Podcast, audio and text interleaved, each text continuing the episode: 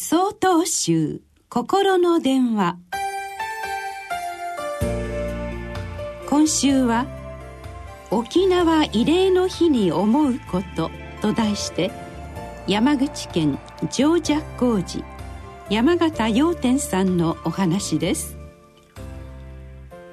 毎年6月23日の沖縄慰霊の日が近くなると私は祖父のことを思い出します。私の祖父は第二次世界大戦が始まった頃広島の呉で海軍学校の教官をしていました。しかし教え子が次々に戦地で亡くなる知らせを聞きとうとういたたまれなくなり志願して護衛艦の責任者として出撃をしたのです。しかし船は沖縄の沖で猛攻撃を受け沈没が確実となり祖父は乗船員のほとんどを逃した後沈没の責任を取って体を船に縛り付け一緒に沈んだそうです。後日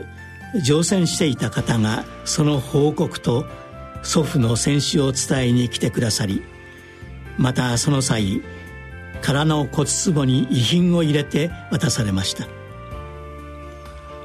しかしながら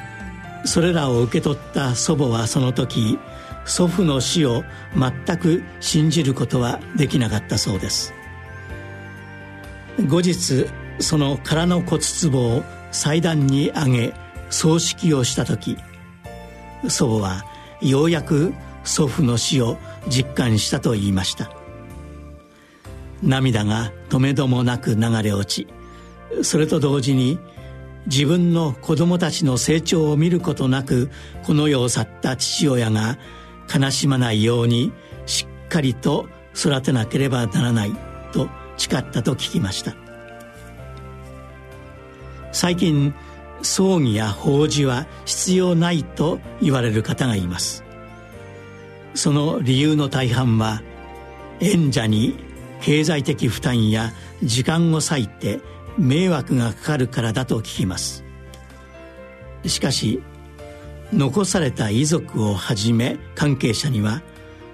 亡くなった方とのご縁を今一度結び直す機会と時間が必要なのです。現実を自分の心の中で正面から見据えその方の生前の言動をこれからの個々の人生にどう取り入れていくか。心を整理するのがご葬儀や法事なのです。つまり亡き人に対しての追善の思いだけではなく